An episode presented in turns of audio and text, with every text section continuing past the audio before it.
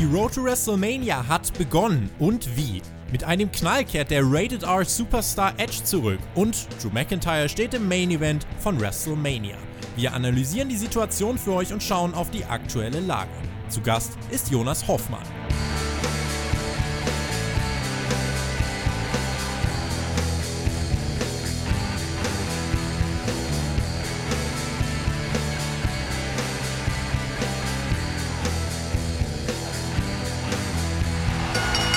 Der Royal Rumble liegt hinter uns und er hat einiges auf die Strecke gebracht. Ihr hört Hauptkampf, euren Wrestling Talk von Spotfight.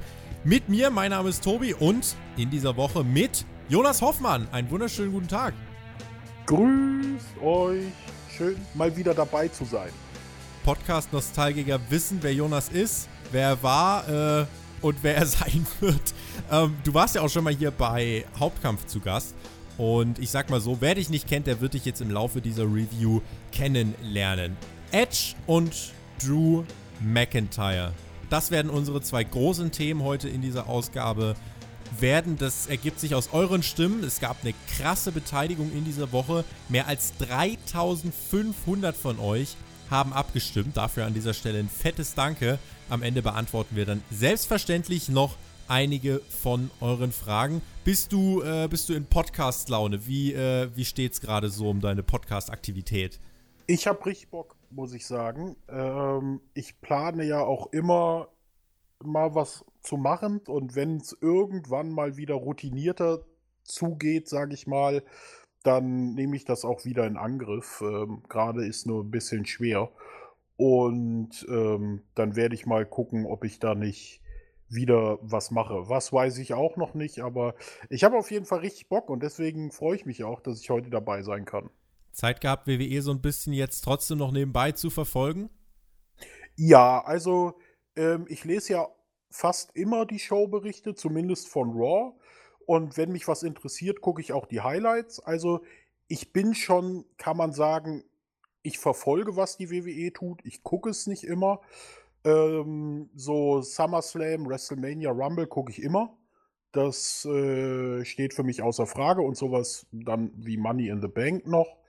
Äh, aber ich denke, es wird auch heute ganz interessant, so die Perspektive von mir zu haben, weil ich auch sagen muss, ja, ich bin in vielen Fäden nicht so drin und vielen Stories, aber es ist ja auch interessant, wie gesagt, die Perspektive von jemandem zu haben, der so in den äh, 20 Jahren, in denen ich jetzt Wrestling gucke. Und ähm, deswegen finde ich die Perspektive auch interessant. Also deine vor allem, dass du quasi alles gesehen hast, sage ich mal, und meine, dass ich halt das aus einer Perspektive so als Fan, der nur Sachen guckt, die gut sind, sage ich mal, ähm, sieht. Ich bin tatsächlich auch gespannt, was hier rauskommt. Vielleicht aber trotzdem auch ganz gut, dass du genau jetzt da bist, denn zum Royal Rumble wurde ja vieles Neues in die Wege geleitet. Äh, bei Edge gab es jetzt keine Vorgeschichten zu kennen. Die große Verletzungsgeschichte von Edge, äh, da, da, bist du auf jeden Fall im Bilde. Und bei Drew McIntyre hat man ja jetzt auch einen neuen Weg eingeschlagen. Insofern finde ich das eigentlich ganz spannend, auch mal zu hören, wie das jetzt auf jemanden wirkt, der das Produkt nicht jede Woche schaut und vor allem, wenn wir dann über Drew McIntyre und seine Glaubwürdigkeit als Lesnar-Gegner reden, ähm, finde ich, ja, kann das eine spannende Diskussion geben. Wir beginnen aber erst einmal mit dem Comeback von Edge und dem, was wir dazu jetzt alles mittlerweile wissen. Also, das beim Royal Rumble war kein One-Night-Only-Auftritt. Edge hat einen Vertrag unterschrieben, einen Drei-Jahres-Vertrag mit einer extrem hohen Summe, eigentlich fast in der Gehaltskategorie von Brock Lesnar.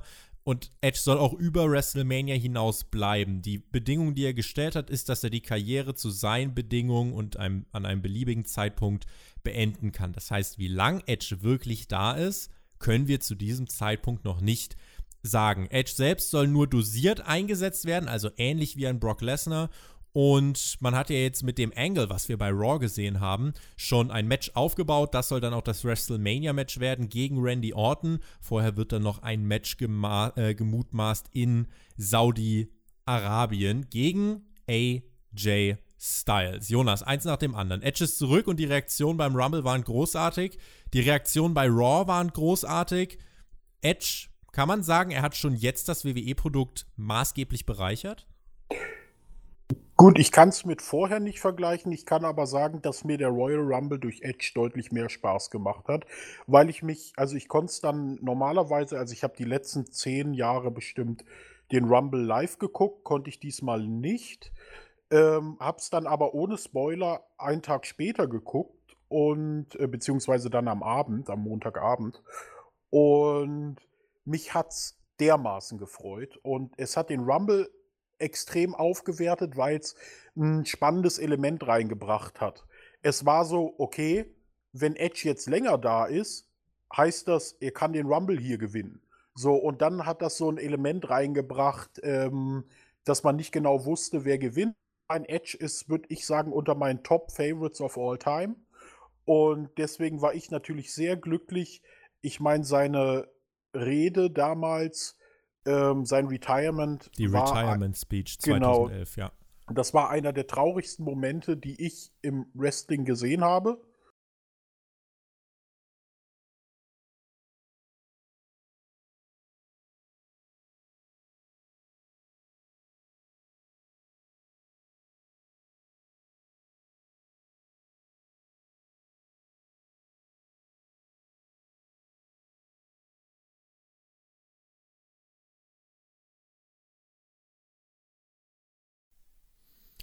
Und da bin ich ganz gespannt. Wir werden noch im Laufe dieses Podcasts, hoffe ich, irgendwann in den nächsten 20 Minuten das Raw-Rating reinbekommen. Ich bin unfassbar gespannt, ob Edge das Rating in der dritten Stunde nach oben gezogen hat, weil eigentlich die dritte Stunde fällt ja immer traditionell ab, was eigentlich auch völlig normal ist bei einer Drei-Stunden-Show. Aber man hat ja wirklich jetzt bei der aktuellen Raw-Ausgabe Edge in jeder möglichen Sequenz irgendwie gefeatured, hat Vignetten gezeigt, hat den Rumble Return viermal oder so eingespielt, um dann dieses letzte Segment gegen Randy Orton zu zeigen. Und dieses letzte Segment, ich habe das in der Raw Review schon gesagt und ich sage es gern nochmal, ich fand das überragend stark, weil es seit langer Zeit wirklich ein Segment war, was mich emotional komplett mitgerissen hat, was auch die Halle emotional komplett mitgerissen hat. Paradebeispiel wirklich, Randy Orton steht auf dem Top Rope, Edges Kopf ist im Stuhl eingeklemmt und Randy Orton bewegt sich ganz langsam. Aber jede Bewegung, die er macht, bekommt eine Reaktion aus dem Publikum, weil das Publikum ein Stück weit besorgt ist und wirklich an Edge hängt, was auch an seiner großartigen Promo davor,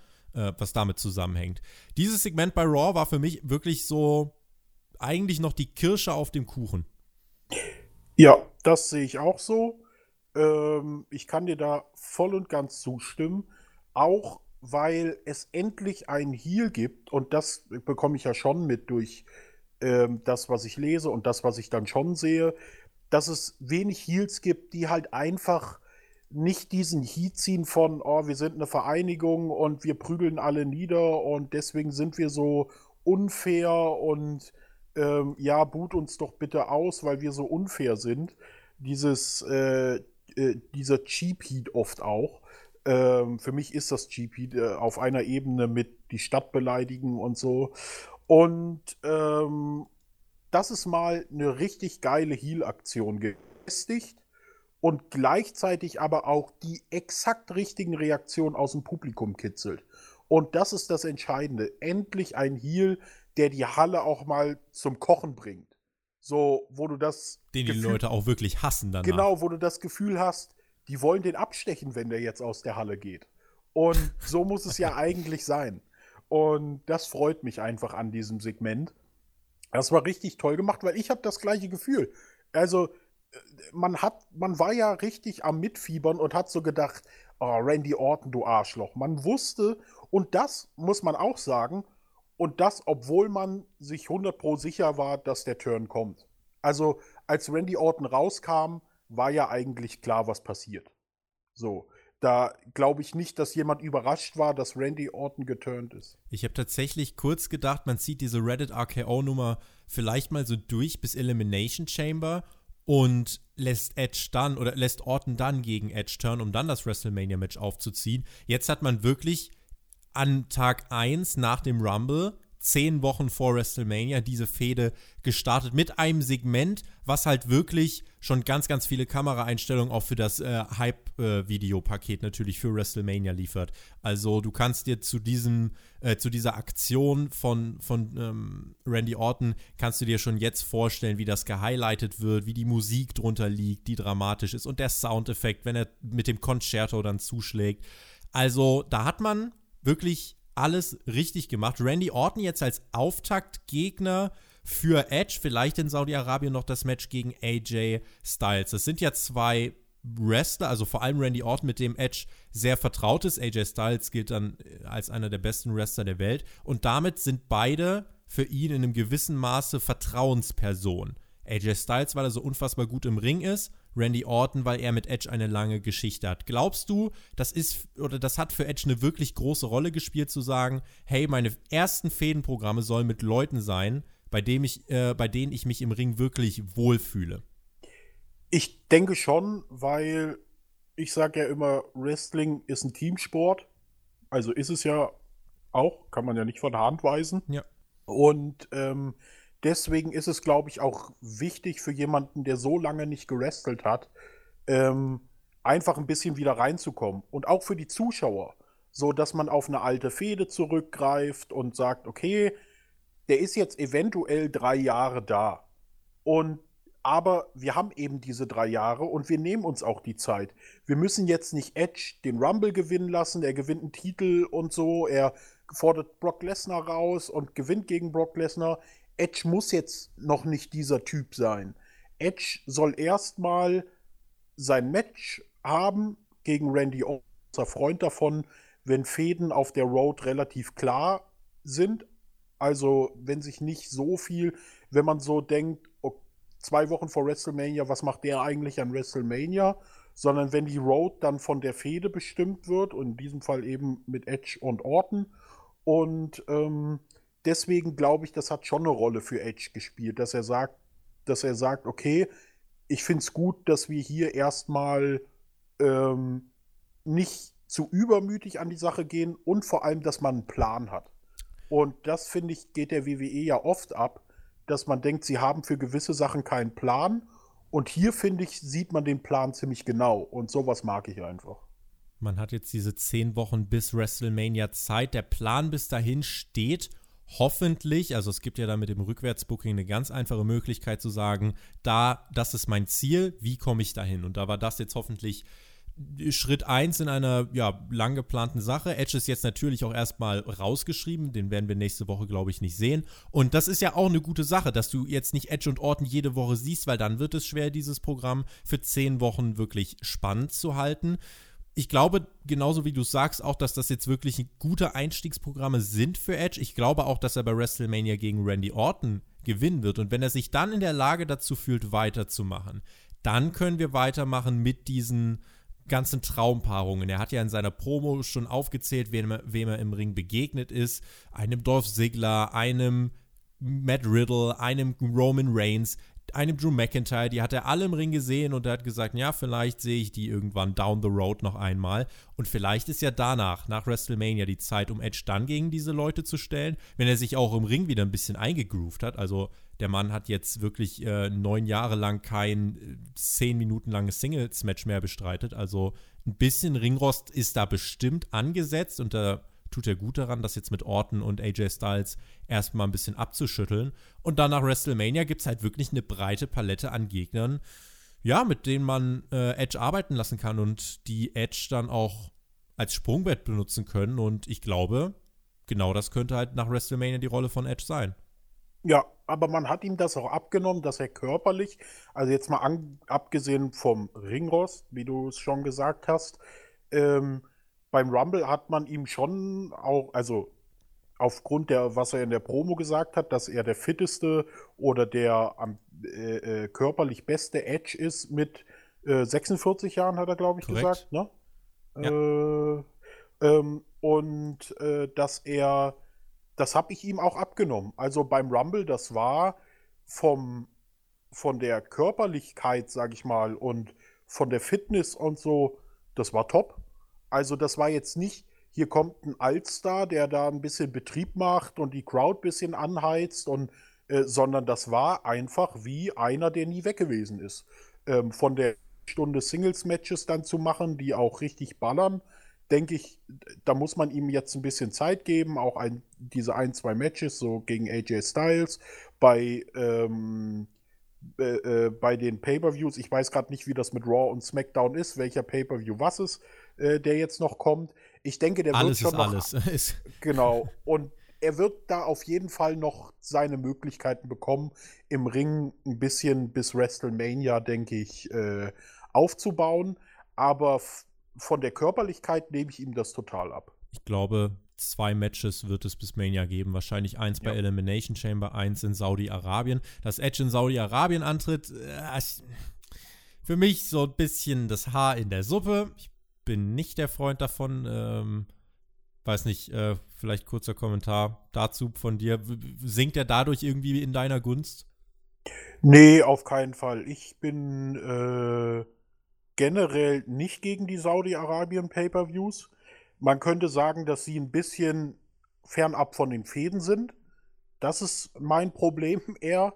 Aber ich habe überhaupt kein Problem mit Saudi-Arabien Pay-per-Views. Also auch äh, moralisch und so sehe ich das kein Problem, sehe ich das kein Problem, weil, also ich kann ja nur meine Meinung darlegen, da muss man ja auch nicht viel drüber diskutieren, weil meine Ansicht ist immer, ich würde auch ein Pay-per-View in Nordkorea machen, weil ich denke, wenn du halt sagst, du machst das nicht, dann triffst du halt die Falschen. Ähm, weil ich sage jetzt zum Beispiel, würde man ein Pay-per-View in Nordkorea machen, dann du sagst, mein Film, mal ganz davon abgesehen, dass es eh verboten werden würde, aber mein Film bringe ich nicht in Nordkorea raus, ja, da triffst du ja die falschen Leute, weil sollen die jetzt nicht unterhalten werden, weil die da in so einem Staat leben? Und da denke ich mir halt, da triffst du ja sowieso dann die Falschen, wenn du sagst, du gehst nicht nach Saudi-Arabien. Deswegen ist meine Ansicht, macht's einfach. Du, da gibt es für mich keine moralische äh, Barrikade, sag ich mal. Aber ich kann auch die andere Seite total nachvollziehen. Es ist halt meine Ansicht in dem Fall, aber äh, da kann ich auch die andere Seite total nachvollziehen. Im Gegensatz zu Saudi-Arabien gibt es bei uns das Recht auf freie Meinung und von daher ist das voll in Ordnung. Die gesundheitliche Sicht, wenn wir das vielleicht nochmal uns anschauen. Es gab jetzt ähm, wirklich diesen, diesen langen Verletzungs- bzw. Genesungsprozess, eine zweite Nackenoperation jetzt vor kurzer Zeit.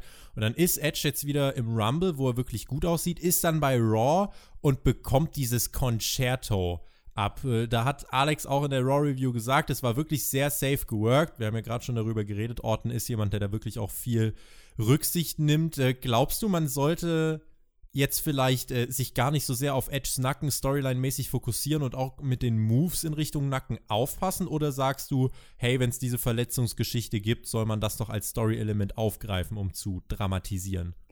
Für das Segment war es halt fantastisch, aber das sollte halt nicht das Thema der zehn Wochen werden. Ne? Also wenn das jetzt sich bis WrestleMania zieht und im WrestleMania-Match versucht er die ganze Zeit nur den Nacken anzugreifen, dann wird es natürlich langweilig. Aber äh, für das Segment war es gut und man kann das sicherlich hier und da mal thematisieren. Das kann, kann auch bei WrestleMania in die Match-Story einfließen, aber man sollte halt aufpassen, dass das nicht die Story dominiert. Denn das sind zwei Charaktere mit so einer großen Geschichte ähm, nicht nur miteinander, sondern auch gegeneinander und die zusammen und gegeneinander äh, lange Jahre, dass wenn man sich zu sehr auf diese Nackenstory äh, fokussiert, dann wird man, glaube ich, der Geschichte der beiden nicht gerecht. Abschließend zur Thematik Edge. Hast du irgendeinen Traumgegner auf dem Zettel, wo du sagst, okay, wenn es jetzt schon tatsächlich dieses Szenario in die Realität geschafft hat, dass Edge nach neun Jahren tatsächlich wieder in den Ring zurückkommt, dann will ich ihn unbedingt sehen gegen. Oh, das ist eine schwere Frage. Ähm, ich bin ja jemand, der dann lieber, bei mir geht es dann weniger um das Match, sondern mehr um die Story, äh, wenn sie gut ist und äh, natürlich auch die Match-Story. Und ähm, Ich überlege gerade, wer mein absoluter Traumgegner, sage ich mal, jetzt fürs nächste WrestleMania-Match wäre.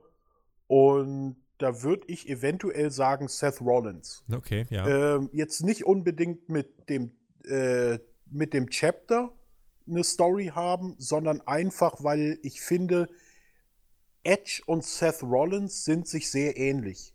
Von dem, wie sie Wrestling sehen, wie ihre Persönlichkeit ist und auch, also wenn ich jetzt mal von dem, wie sie in Interviews sind und ähm, so finde ich, dass sie sehr da ist Edge wahrscheinlich ein, äh, eine ganze Scheibe sympathischer. Ja, das mag wahrscheinlich ja, genau. sein. Aber ähm, ich finde eben, die beiden sind sich sehr ähnlich und deswegen glaube ich, könnten die beiden eine richtig coole Story äh, worken. Und auch natürlich am Ende ein grandioses Match haben. Und da kannst du das mit dem Nacken natürlich auch perfekt aufgreifen. Ähm, wäre natürlich wieder so ein kleines Kuchen sein. Das sollte nie der Kuchen sein. Aber so, ähm, da denke ich, könnte man schon eine coole, eine richtig, richtig gute Story äh, draus kreieren. Ich glaube, wenn ich mir jetzt irgendeinen Namen aussuchen müsste, ich glaube, ich würde Edge. Ich glaube, so ein Match gegen Matt Riddle, da hätte ich Bock drauf. Matt Riddle kommt ins Main Roster, sagt, ey, ich habe schon immer so meine Probleme mit den ganzen Legenden gehabt, aber Edge, du bist der Einzige, den ich wirklich von allen respektiere. Lass uns in den Ring steigen, du bist ein guter Bro Matt Riddle gewinnt und das ist dann sein Aufstieg in das Main-Roster. Mal abwarten. Ich äh, würde kein Geld drauf wetten und ich würde auch. Ich auch nicht, nee. Ich würde meine Hand definitiv nicht dafür ins Feuer legen, dass wir das jemals zu sehen bekommen. Dass wir Drew McIntyre im Main Event von WrestleMania zu sehen bekommen, ich glaube, das war vielleicht eigentlich so eine Frage der Zeit, aber in den letzten Jahren hat man doch fast ein bisschen diese Hoffnung verloren. Jetzt hat man es allerdings gemacht. Drew McIntyre bekommt im Royal Rumble 2020 den großen Moment. Er eliminiert Brock Lesnar. Er gewinnt den Royal Rumble. Ich habe es jetzt schon ganz oft gesagt. Ich bin der Meinung, um diesen Moment mit McIntyre so groß zu machen, musst du diesen Royal Rumble genauso bucken. Auf YouTube wurde der Royal Rumble massiv wegen der Darstellung von Brock Lesnar kritisiert. Jetzt bin ich tatsächlich, jetzt bin ich, der Rumble wurde auf den oder in den YouTube-Kommentaren komplett zerrissen eigentlich, was das für eine Frechheit wäre. Und deswegen bin ich sehr gespannt auf deine Einschätzung ähm, zum Rumble. Ich sag ganz ehrlich, das war einer der bestgebucktesten Rumble, den ich gesehen habe weil er einfach mal eine, äh, das, was ich sagte, er hatte einen Plan. Du hast von vorne bis hinten gesehen, da hat sich jemand Gedanken gemacht, da hat jemand genau gewusst, auf welcher Position kommt wer, wo passt wer. Ja, die Geschichte mit Brock Lesnar, okay, ich kann es verstehen, dass man es kritisiert, ich fand es gut.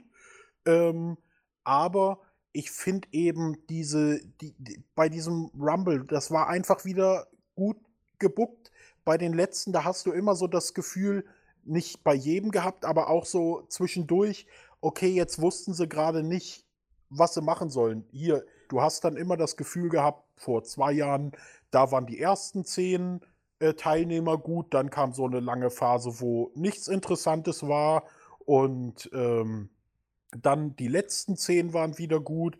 Aber wie gesagt, und das hat sich so ein bisschen durchgezogen. Und ich fand eben, der Rumble war mal von vorne bis hinten, er war einfach durchdacht, meiner Ansicht nach. Und das fand ich eben toll. Äh, ich glaube auch nicht, dass irgendjemand es geschadet hat, Brock Lesnar, von Brock Lesnar eliminiert zu werden.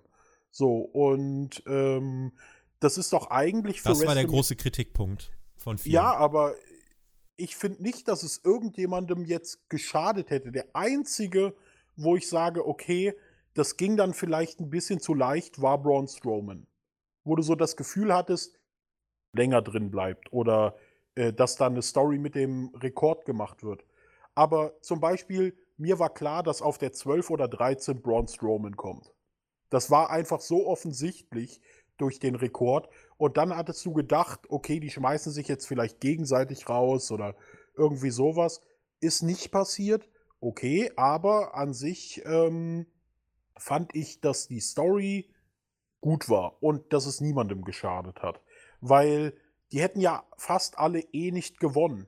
So, und dann doch lieber von Brock Lesnar rausgeworfen werden, als von, keine Ahnung, wer war der größte Lulli in dem Rumble? Weiß ich jetzt gerade gar nicht. Aber ähm, das ist doch gerade der Gegner, wo du sagen kannst, okay, ist schade, aber ähm, zumindest von Brock Lesnar eliminiert. Ich war, irgendwie widerspreche ich mir jetzt auch ein bisschen, weil das immer mein Argument gegen Cena war, dass man sagt, ja, okay, der konnte mit Cena mithalten. Das ist ja traurig, dass man das so sagen muss, dass er nur mithalten kann. Ähm, aber trotzdem sehe ich das im Rumble noch mal ein bisschen äh, anders. Und ich finde eben, Brock Lesnar war genau der richtige Typ, mit dem man das machen kann. Und wie gesagt, die Durchdachtheit, ähm, wenn es den Nominativ gibt, äh, find, fand ich eigentlich ganz gut. Wie siehst du das? Fandest du das Rumble-Match gut oder hast du auch eher ähm, die Kritik, sage ich mal, äh, gesehen. Für mich war es einer der besten Rumbles seit mehreren Jahren tatsächlich. Ja. Äh, der beste Rumble weiß ich nicht, aber auf jeden Fall der beste seit Jahren. Auf der einen Seite, weil er anders war, und auf der anderen äh, Seite einfach, weil er weil er mit dieser, mit dieser Brock Lesnar-Dominanzphase hat er ganz konkret auf etwas hingearbeitet, genau wie du es sagst, und zwar auf diese Eliminierung dann von Drew McIntyre. Man hat auch mit diesem Low Blow von Ricochet vorher auch nochmal eine Geschichte von Raw aufgegriffen. Man zeigt also auch noch einen Payoff für eine Wochenshow, auch das bei WWE nicht selbstverständlich. Und insofern, also ganz ehrlich, ob ein Drew McIntyre, äh, ob ein ähm, Brock Lesnar jetzt einen Kofi Kingston eliminiert, einen Cesaro eliminiert, das war ja die Kritik von vielen. Cesaro sieht gegen Brock Lesnar aus wie ein Jobber. ja, wake, wake, up call. Cesaro ja. ist gegen Brock Lesnar im WWE-Universum leider ein Jobber. Brock Lesnar ja. ist der absolute Topstar und ist nicht anzugreifen. Ja. Und genau weil Lesnar Leute wie Cesaro eliminiert hat, wie einen Braun Strowman, auch wie einen Keith Lee. Bei Keith Lee sage ich noch am ehesten, das hätte nicht sein müssen, aber genau weil er solche Leute eliminiert, zieht er Heat auf sich und umso lauter ist die Reaktion, wenn Drew McIntyre ihn dann endlich eliminiert. Wo ist der Mehrwert, wenn man von Anfang an zeigt, Brock Lesnar ja, der prügelt sich ein bisschen mit Cesaro, mit Nakamura, irgendwann ist der Ring voll und Lesnar sticht nicht mehr raus. Das hätte dann nicht diesen Effekt gehabt und deswegen war es gut, weil wir wünschen uns alle immer Storytelling und neue tolle Stars und hier hat man genau das gemacht. Man hat Storytelling betrieben und am Ende mit Drew McIntyre einen neuen Star. Und du kannst halt nicht fünf Stars machen in einem Royal Rumble. Also einer gewinnt ihn halt am Ende. So, ja, du kannst jemanden gut aussehen lassen, aber das ist genau das, was ich vorhin gesagt habe wenn du keinen Plan mit einem Wrestler hast, dann brauchst du auch nicht, das war ja immer dieses Dolph Ziggler-Problem. Ja, der sah dann immer toll aus gegen John Cena oder in anderen Fäden. Ja, Dolph Ziggler sah immer toll aus, aber man hatte nie einen Plan. Und am Ende war er immer wieder in der Midcard. Immer. Egal, ob du dachtest, oh, das war jetzt mal ein geiles Dolph Ziggler-Match, jetzt geht's los. Und dann, oh Scheiße, die haben ja doch keinen Plan mit dem. Und dann war er wieder in der Midcard. Und das geht zum Beispiel bei Dolph Ziggler, geht, das guckt man sich seit zehn Jahren an, dieses Problem. So blöd es klingt, who cares? Cesaro, selbst wenn er stark dargestellt worden wäre, man hätte keinen Plan für ihn gehabt. Und was bringt es ihm dann, stark dargestellt zu werden? Wenn stark dargestellt zu werden, bringt es nur, wenn man Aufbau hat.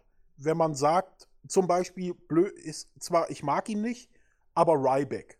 So, da hatte man damals einen Plan, ob das jetzt gut ist, dass der da immer die Jobber verprügelt jede Woche und so weiter.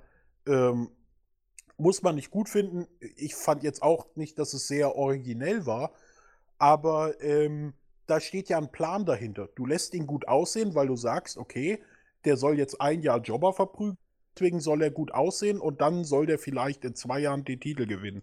Oder sowas in der Richtung.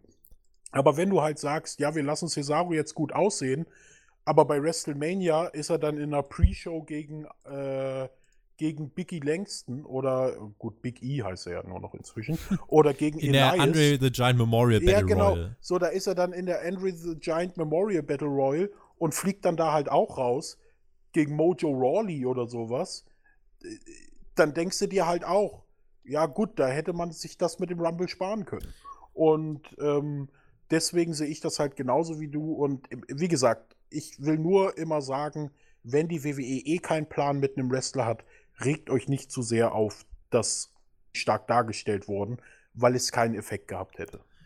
Lass uns reden über Drew McIntyre. Das ist ja der Typ, der jetzt wirklich ähm, die, wie sagt Jonathan immer, die Rakete auf den Rücken gebunden bekommt und der dann jetzt durchstarten soll. Er hing ja eigentlich seit seinem Aufstieg von NXT ins Main Roster immer so ein bisschen in der Luft, hat dann äh, teilweise irgendwie ein Jahr lang kein äh, Match bei einem Pay-Per-View gewonnen, war beim SummerSlam irgendwie nur in einem belanglosen Match. Ich glaube, Nee, er war nicht mal beim SummerSlam auf der Karte, aber hat er irgendwie gefädelt mit Cedric Alexander. Und das war irgendwie so ein bisschen sinnbildlich für Drew McIntyre. Das war so ein Typ, bei dem alle immer gesagt haben: Boah, der hat das Zeug, der hat das Potenzial, aber es wurde halt nie ausgeschöpft. Jetzt hat Paul Heyman, von dem soll diese Idee maßgeblich kommen, eben durchgedrückt, dass man McIntyre, dass man mit McIntyre diesen Schritt geht in den Main Event von WrestleMania und er hat das grüne Licht von Vince bekommen. Jetzt ist halt die Frage, vielleicht auch jetzt für dich, wenn du Showberichte sonst liest, aber jetzt mal wirklich reingeschaut hast,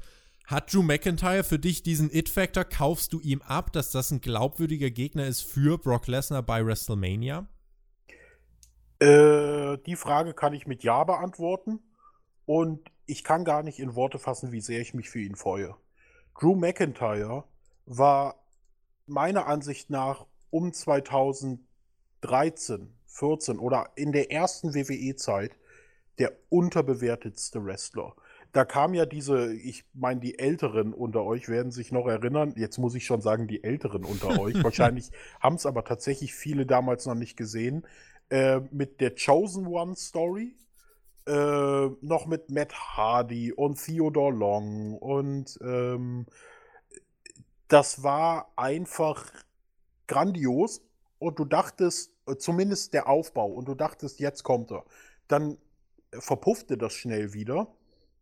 Und äh, also die Story war so um 2010 und nach 2010 kam so der Abstieg. Ähm, da B gesehen habe, ich glaube damals hatten wir sogar noch Talk of Honor und so. Das war ihn da zu sehen, war einfach furchtbar. Und die Entlassung war das im Nachhinein wahrscheinlich das Beste, was ihm passiert ist, weil 3MB eine absolute Gurkentruppe war. Ähm, und er eigentlich von dieser Entlassung profitiert hat, wobei man eben sagen muss, dass er dieses Talent damals schon hatte. Und dass man das nicht gesehen hat. Und vor allem, dass von 3MB, wenn man sich das mal überlegt, also wie gesagt, 2012 oder 2013, wann 3MB, das muss so die Zeit gewesen sein, 2014. Das muss man sich mal überlegen. Da waren Heath Slater, Jinder Mahal, ein. Wurde als erstes Drew McIntyre entlassen. Das muss man sich mal auf der Zunge zergehen lassen. Von diesen dreien. Unglaublich eigentlich. Das war unfassbar. Wie, da habe ich mich damals so drüber aufgeregt und war so traurig. Und dann kam halt sein Aufstieg wieder in diversen Ligen. Und er hat einfach gezeigt, dass die WWE sein Talent damals nicht gesehen hat oder nicht äh, genutzt hat. Und dieser Aufstieg, den er jetzt im Rumble hatte, dem gönne ich ihm von ganzem Herzen. Der Aufbau war fantastisch. Das einzige Manko, was ich ein bisschen habe, ist, dass er Brock Lesnar hätte klarer eliminieren können. Im Sinne von, dass er ich meine, er hat ihn zwar rausgeworfen, oder ich weiß gar nicht, äh, äh, von Ricochet, von genau. äh, nicht von den beiden, sondern Ricochet hat ja diesen Low Blow gemacht. Ja, du hast natürlich recht, das wurde aufgegriffen, das war eigentlich auch schön, aber dadurch war das jetzt nicht so eine Eliminierung, wo du sagst, boah, Drew McIntyre hat jetzt ähm, äh, Brock Lesnar overpowered sozusagen. Aber dafür ist ja jetzt auch die Story da, die jetzt kommt und ich freue mich riesig drauf. Und es wird jetzt auf die nächsten Wochen ankommen. Man hat, wie gesagt, Jonathan hat das sehr gut gesagt. Man hat ihm die Rakete auf dem äh, Rücken gebunden. Die Frage ist nur, um dieses Bildnis noch zu erweitern, reicht der Treibstoff der WWE aus? Und wie gut wird der Aufbau? Und kann er, was er im Royal Rumble geleistet hat, die nächsten zehn Wochen gerecht werden? Das heißt, wird er stark dargestellt. Ähm, die Promo fand ich großartig, die er am Anfang hatte. Und ähm, deswegen muss ich sagen, äh, bin ich ein absoluter Fan von Drew McIntyre. Ich hätte es keinem so sehr gegönnt wie ihm. ähm, schon in den letzten Jahren eigentlich. Aber äh, der Typ ist einfach grandios. Der hat einfach alles, meiner Ansicht nach. Und ähm, deswegen kann ich nur mich dafür aussprechen. Und dass er Brock Lesnar gewählt hat, ist eigentlich nur nach ganz oben zu hieven. Und da bin ich eben mal gespannt, wie, seh, wie ernst es die WWE meint. Weil um gegen Brock Lesnar anzutreten, brauchst du eben auch einen guten Aufbau. Also ich bin mir jetzt ziemlich sicher tatsächlich, dass er das Match dann auch ähm, auf jeden Fall gewinnen wird gegen Brock Lesnar, weil ihn jetzt diesen Rumble-Spot zu geben mit der Eliminierung, äh, sich dann diese bösen Blicke mit Lesnar tauschen zu lassen, äh, ihn dann den Rumble gewinnen zu lassen, um dann bei WrestleMania Brock Lesnar den Sieg zu geben, das wäre natürlich, also das wäre Quark. Deswegen bin ich mir da eigentlich relativ sicher, dass Drew McIntyre da mit dem WWE-Titel am Ende vom WrestleMania äh, Event dastehen wird. Ich nehme gerade mal eine Frage mit rein. Lucas hat gefragt, was erwartet ihr denn von der Fehde McIntyre gegen Lesnar? Und ich erweitere die Frage nochmal um den Teil, den ich mit Alex ähm, in der Raw Review aufgegriffen habe. Wie bleibt diese Paarung heiß? Weil sie ist jetzt gerade heiß nach dem Rumble, logisch, aber sie muss es eben auch in knapp zehn Wochen bei WrestleMania noch sein. Was glaubst du, worauf muss man jetzt den Fokus legen? auf Oldschool-Körperlichkeit, sag ich mal. Das muss brawlen, das muss knallen, da muss einfach, du musst den Hass in den beiden spüren, da muss es einfach äh, clashen, sag ich mal. Und du musst einfach Bock haben, dass die beiden sich richtig auf die Fresse hauen. Und ähm, da darf es jetzt nicht zu. Also, äh, jede Fehde ist halt auch anders, ist ja logisch. Aber ähm, es gibt halt verschiedene Arten von Fäden. Es gibt die körperlichen Fäden, es gibt die persönlichen Fäden mit einer persönlichen Geschichte. Klassiker Eddie Guerrero, Rey Mysterio mit Dominic und ähm, dann gibt es eben diese körperlichen Fäden, wo zwei aufeinandertreffen. Dann muss es eben, wie ich sagte, auch knallen. Und ich denke, das kann man hier ähm, erwarten. Und Drew McIntyre ist auch noch der perfekte Underdog gegen Brock Lesnar weil er eben dieses, er wurde von der WWE entlassen und ist jetzt auf seinem Weg nach oben. Das heißt, du hast einen Underdog, der körperlich auch noch in der Lage ist, Brock Lesnar entgegenzusetzen. Wenn du zum Beispiel einen Daniel Bryan hast oder so, da spielt halt fast nur das Underdog-Element mit rein, weil er jetzt nicht so aussieht, als würde er Brock Lesnar in einem Straßenkampf äh, gefährlich werden können, muss man ja sagen.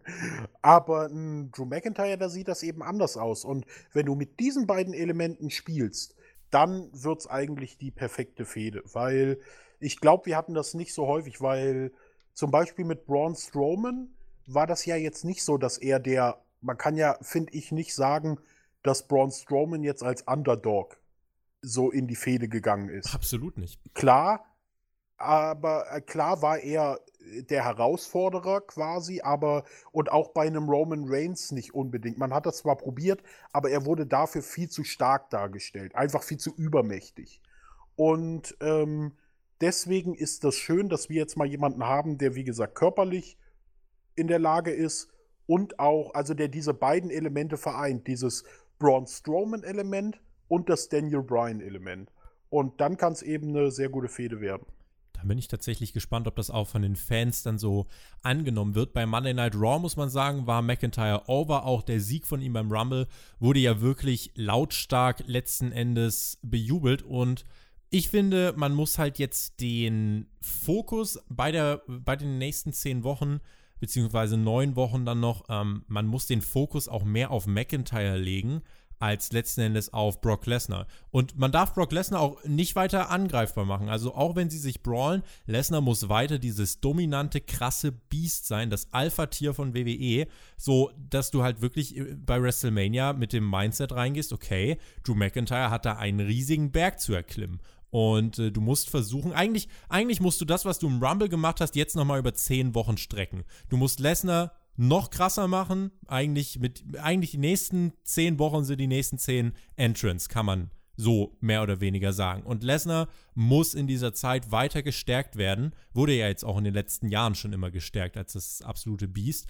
Und dann muss Brock Lesnar die größtmögliche Bedrohung Brock Lesnar bei WrestleMania besiegen, damit dieser Moment ja, einfach maximal gemolken werden kann und damit einfach Drew McIntyre auch wirklich davon profitiert und mit ganz viel Schwung als glaubwürdiger Top Guy, das ist wichtig, als glaubwürdiger Top Guy nach WrestleMania mit dem WWE-Titel umherziehen kann.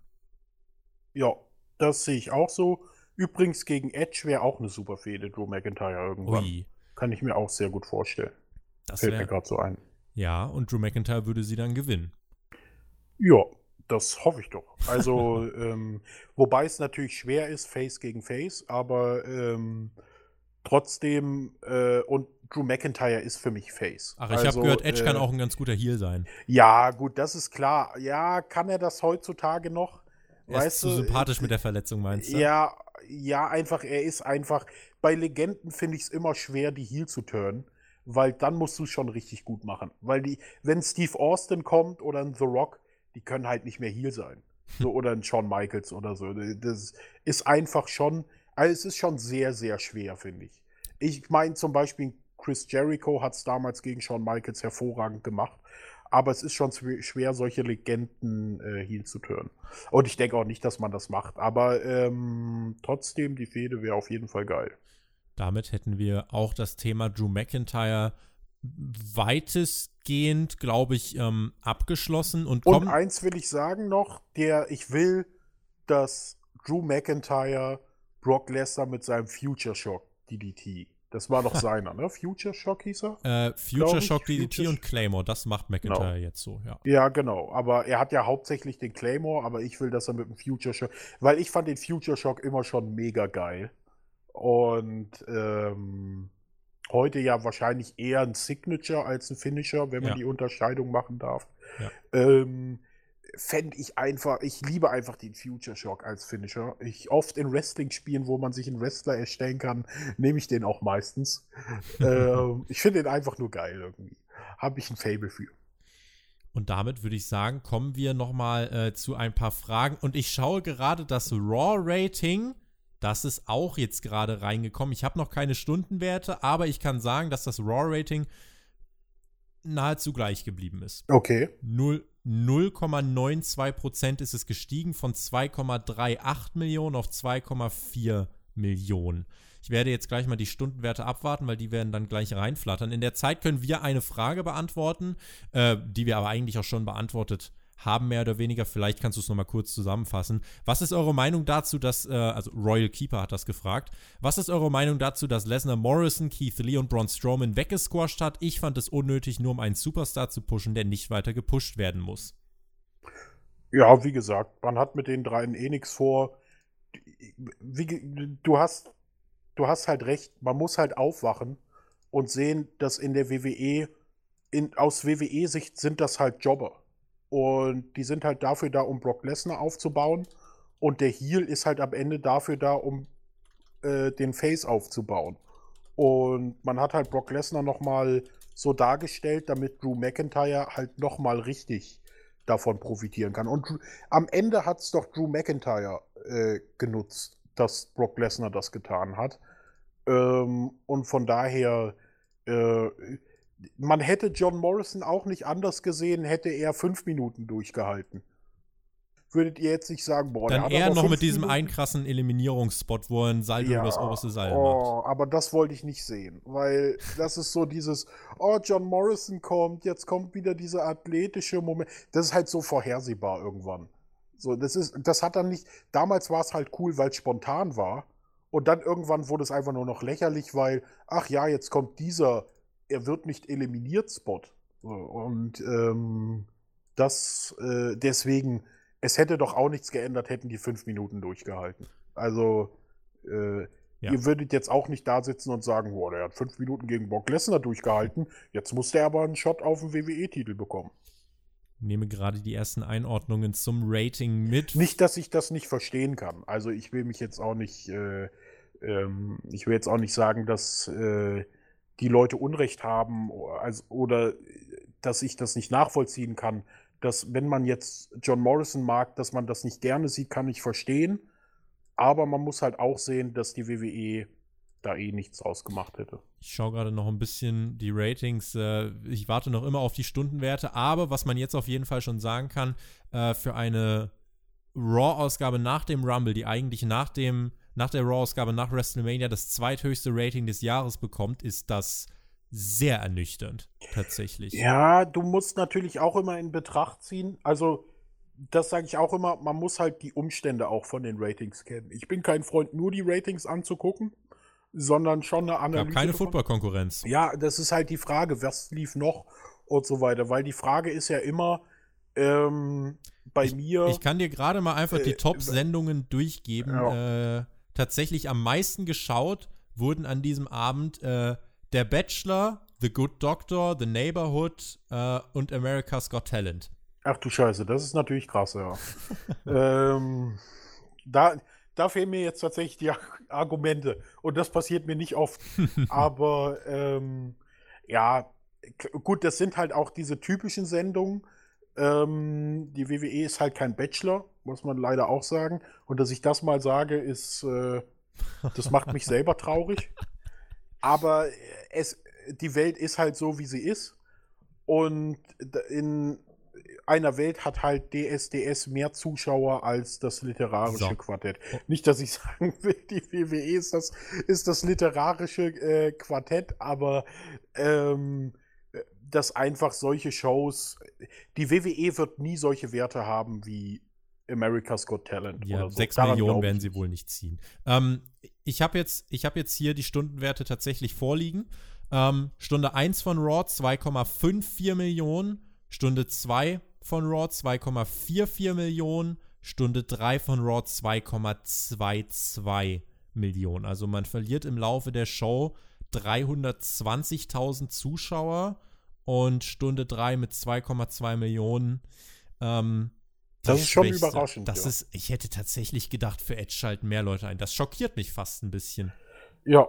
Ja, ist es vielleicht auch, äh, du kannst halt damit vielleicht auch nicht den, den, den Sepper ziehen, sag ich mal. Ne? Damit hältst du halt die dran, die Wrestling interessiert sind, aber will jetzt zehn Jahre später noch der, der durchseppt, Edge im Endsegment sehen. Das ist halt die Sache. Ne, ähm, hättest du gesagt, im Endsegment spielt Edge Fortnite, dann hätten wahrscheinlich 10 Millionen zugeguckt. Herrliche Vorstellung tatsächlich, wie Edge ja. Fortnite spielt. Ja, so ist, äh, das ist halt, das, das sage ich halt immer wieder. Das ist, ähm, ich mal, ich, wie gesagt, ich will die WWE auch nicht verteidigen, dass alles toll ist, aber es ist zumindest eine Sendung mit Inhalt. Ich bin Wrestling-Fan und ich sage, Wrestling ist was, das kann ich auch verstehen, das gefällt nicht jedem, aber das ist ja wie YouTube. Das hat sich halt, YouTube ist das RTL, das neue. Äh, da läuft halt zu 90% Scheiße und du musst gucken, dass du irgendwas Gutes findest. YouTube hat sich halt zu dem neuen Fernsehen entwickelt. So ist es halt. Und da gehen halt solche Sachen wie XY, der Hundertste spielt Fortnite und hat halt 10 Millionen Views, während eine Dokumentation über ähm, das hat halt dann 10.000 Views. Damit muss man sich abfinden, so sind halt die Menschen. Das, und deswegen wird Wrestling eben auch nicht an solche Sachen rankommen. Und deswegen glaube ich auch, fällt es der WWE schwer, Leute dran zu halten. Nichtsdestotrotz glaube ich auch, dass diese drei Stunden mit reinspielen. Auf jeden Fall, ja. Es schwerfällt, gerade Leuten, die jetzt sage ich mal nicht wöchentlich Wrestling gucken und vielleicht so an der Schwelle zu Fan sind, so sage ich mal von einem Interessierten zu einem Fan, dem fällt es schwer, drei Stunden zu gucken. Mit in, wo ja auch die Werbung noch mit drin ist und so weiter. Das glaube ich, spielt da auch mit rein, weil hätte ich jetzt Bock, ich, also gut, ich bin Werder-Fan, natürlich habe ich keine keinen Bock, drei Stunden Fußball zu gucken. Ich meine, das letzte Spiel, eigentlich müsste ich Werder auf Körperverletzung verklagen. Aber ähm, absolut, absolut. Drei Stunden wäre mir schon ein bisschen too much, da ist ja mein ganzer Tag weg. Und ähm, deswegen finde ich, äh, gibt es viele Elemente, die damit reinspielen. Und ich finde es super interessant, sich darüber auch zu unterhalten. Da müsste man eigentlich, könnte man zehn Shows mitfüllen um über die Ursachen von Ratings zu sprechen, weil. Das machen wir ja. tatsächlich nicht, weil. Ähm, Ja, dafür die, fehlt die Zeit. Erstens fehlt dafür die Zeit und zweitens, es gibt mehr Leute, die von Ratings genervt sind, als du glaubst. Es ist tatsächlich, ich wollte es hier ganz einfach einstreuen, weil es mich doch sehr interessiert hat, wie Edge irgendwie die Quoten beeinflussen kann. Wir sehen, es beeinflusst die Quoten nicht. Ähm, in der Hauptzielgruppe, das kann man halt vielleicht schon noch sagen, äh, war die WWE mit, ähm, mit Raw auf Platz 1, 2 und 3. Also da war man schon wirklich stark dabei. Aber tatsächlich hat man im Laufe der Show konstant verloren. Es gibt eine einzige Zielgruppe, in der das, äh, in der die letzte Stunde gewonnen hat. In der Alte. Vom Nein. Alter her wahrscheinlich demografisch, oder? Nein. Verdammt. Die einzige Zielgruppe, in der äh, die letzte Stunde gewonnen hat, das waren Frauen zwischen 12 und 34. Das ist sehr interessant. Sehr Finde ich wirklich interessant, ja. Also wie gesagt, äh, das ist einfach mega äh, spannend, sowas. Äh, ich meine, ich bin ja auch, ich arbeite ja im Controlling und als Kaufmann und da bin ich, gehe ich natürlich in sowas auf. Sowas zu analysieren macht mir natürlich mega viel Spaß. Ähm, von daher, äh, ja. Lass ist da, da, da gibt es so viele Faktoren, oh, ja. Aber La lass uns auf die Zuschauer fragen. Genau. Die Zuhörer eher. Man sieht uns ja nicht. Genau. Dann äh, haben wir einmal von Paul Wilhelm die Frage, wird WWE den richtigen Schritt gehen und Drew den Titel gewinnen lassen? Sind wir uns eigentlich einig, dass das passieren wird, oder? Ja, denke ich auch. Also ähm, so wie man McIntyre jetzt aufbaut, halte ich es für äußerst unwahrscheinlich, dass er jetzt als Futter für Brock Lesnar äh, herhalten muss, sondern dass er auch den Titel gewinnen wird. Monster K fragt, denkt ihr, dass das Match von McIntyre und Lesnar wirklich der Main Event, also das letzte Match von WrestleMania wird? Oh, ich hoffe schon. Ich hoffe auch, denn für mich ist klar, außer unter ganz besonderen Umständen sollte das Titelmatch das letzte Match am Abend sein. Also wirklich nur ganz besondere Umstände ähm, dann sollte es nicht so sein, aber ansonsten bin ich eigentlich immer dafür. Ich bin halt äh, bei solchen Sachen, äh, bin ich einfach, wie kann man, konservativ. Ja. Der Champion kommt immer zuletzt raus und solche Sachen. Das ist für mich, klar, es gibt immer wie äh, Chicago, CM Punk und so, es gibt ganz, ganz bestimmte Situationen, wo das nicht so ist, aber ich bin da konservativ und sage, das soll das letzte Match sein und das wird es auch. Unser Hörer Nalon 1984 fragt, warum hat man das Gefühl, dass man Charlotte den Rumble gewinnen lässt, wenn sie keinen großen Rückhalt bei den Fans hat? Ja gut, da fragt man mich was, was ich auch nicht verstehe. Ich fand, sie war die falsche Siegerin. Same. Vor bin, allem bin ich auf deiner Seite, sehe ich auch so. Ja, weil, weil das Problem ist halt, Charlotte braucht eine Pause.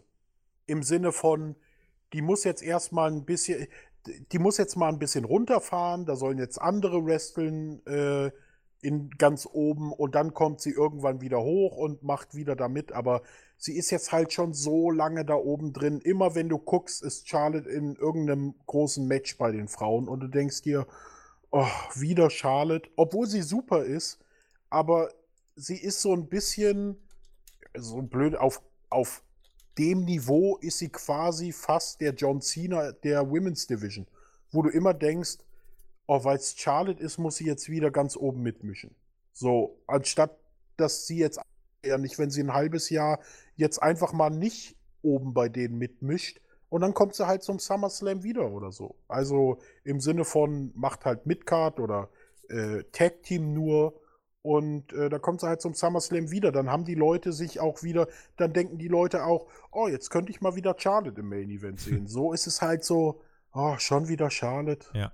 Ehrlich. Zwei Fragen, die werde ich dann jetzt eben ganz schnell beantworten. Ist die geleakte Royal Rumble-Liste dafür verantwortlich, dass Brock so lange geblieben ist? Dieser Leak, der da auf Twitter am Abend des Royal Rumble rumgeisterte, äh, war Quatsch. Das war irgendeine amateurhaft erstellte Word-Tabelle. Das war selbstverständlich nicht die offizielle äh, das offizielle Booking von WWE oder der offizielle Plan, die offizielle Struktur für das Royal Rumble Match. Also war Dafür war es auch zu durchdacht. Also das Rumble-Match.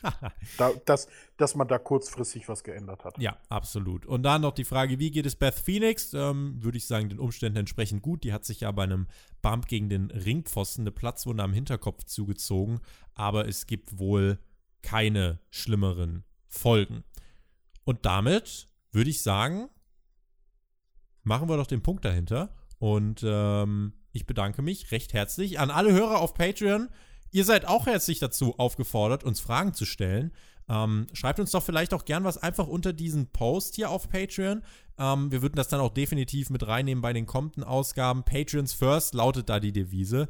Ähm, wenn ihr uns auf Patreon supporten möchtet, könnt ihr das sehr gern jetzt tun. Dort gab es Hauptkampf schon am Dienstagabend zu hören. Generell gibt es die Podcasts dort früher als irgendwo anders. Und ihr würdet uns tatsächlich auch damit unfassbar supporten. Und das meinen wir ähm, wirklich auch genau so. Damit, Jonas, vielen lieben Dank fürs Dabeisein. Dir überlasse ich jetzt gleich die Schlussworte. Bedanke mich bei allen. Ich muss noch was sagen, nämlich oh, kurz, oh, weil nicht, dass jetzt, dass ich zu viel Hate abkriege für meine Aussage vorher. Ich will das nur noch mal eine Sache dazu sagen, weil ich äh, das mit Saudi-Arabien erwähnt habe, will ich auch noch mal sagen, ähm, dass ich es auch ganz gut finde, dass wir es da machen, dass die auch was anderes sehen. Also dadurch wird ja die Möglichkeit ge gegeben, auch was von der Welt außerhalb von ihnen zu sehen. Und dadurch kann man ja vielleicht äh, eine Entwicklung befördern, quasi, dass man sagt, okay, ähm, hier seht ihr was, so was wir machen und für wofür wir so stehen und so. Und dadurch wird das eventuell auch ein bisschen ähm, in Gang gebracht. Äh, will ich nur noch mal als Argument dazu sagen, bevor ich für die Aussage vorhin zu viel Hate bekomme. Aber wie gesagt, ich sage auch, ich kann andere Meinung da voll und ganz nachvollziehen. Genau. In der kommenden Woche bei Hauptkampf haben wir jemanden zu Gast, der auch schon ganz, ganz lang Wrestling schaut und der bei, äh, ja, bei anderen Kollegen, sage ich mal, ähm, mit an der äh, ja, Online-Präsenz arbeitet, der auch selber schon viel im Podcasts war, den aber wahrscheinlich nicht so viele kennen werden, aber jemand, den ich schon sehr, sehr lang kenne und ich freue mich dann besonders auf nächste Woche, wird auch für mich ein äh, besonderer Podcast. In dieser Woche, Jonas, finde ich, war das auch eine interessante Runde. Vielen lieben Dank. Vielen lieben Dank an euch fürs Zuhören. Was ist eure Meinung zum Comeback von Edge? Was ist euer Dream Opponent für Edge? Gegen wen wollt ihr ihn unbedingt nochmal sehen? Und ist Drew McIntyre jetzt derjenige, der Lesnar nach all den Jahren endlich mal wirklich entthronen sollte? Schreibt uns das sehr gern. Wir sind gespannt auf eure Meinung. Das war Hauptkampf für diese Woche. Jonas hat die Schlussworte. Danke fürs Zuhören. Macht's gut. Bis nächste Woche. Genießt Wrestling. Tschüss. Macht's gut. Schreibt in die Kommentare, wie ihr es fandet. Mein Comeback und vor allem das Comeback von Edge. Was besser war, könnt ihr ja in die Kommentare schreiben. Bis dann. Tschüssing.